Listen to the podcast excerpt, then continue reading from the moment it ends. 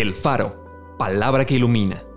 Porciones selectas de la Biblia acomodados como variados y sabrosos alimentos para el espíritu y el alma. Junio 18. Pondrás el propiciatorio encima del arca y de allí me declararé a ti.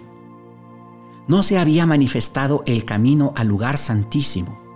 Jesús, habiendo otra vez clamado a gran voz, entregó el Espíritu. Y he aquí el velo del templo se rasgó en dos, de arriba abajo.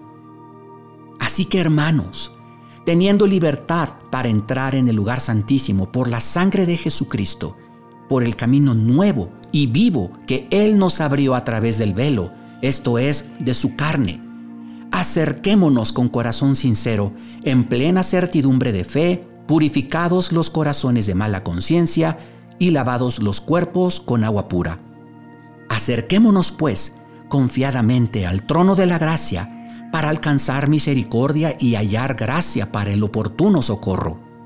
Cristo Jesús, a quien Dios puso como propiciación por medio de la fe en su sangre para manifestar su justicia a causa de haber pasado por alto en su paciencia los pecados pasados por medio de Él tenemos entrada por un mismo espíritu al Padre. Vamos a orar.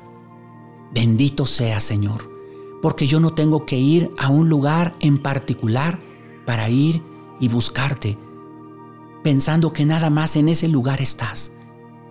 Tú estás tan cerca como una oración. Gracias porque la puerta al lugar santísimo ha sido abierta por la muerte nuestro Señor Jesucristo. Y tu palabra una y otra vez me invita a acercarme, acercarme, acercarme, purificado mi corazón de mala conciencia, a acercarme confiadamente ante el trono de la gracia. Aquí estoy, Señor. Me acerco a ti confiadamente, porque ahora puedo decir que por la sangre de Cristo Jesús yo estoy limpio de todos mis pecados. Bendito sea, Señor bendito privilegio que me has dado. Amén.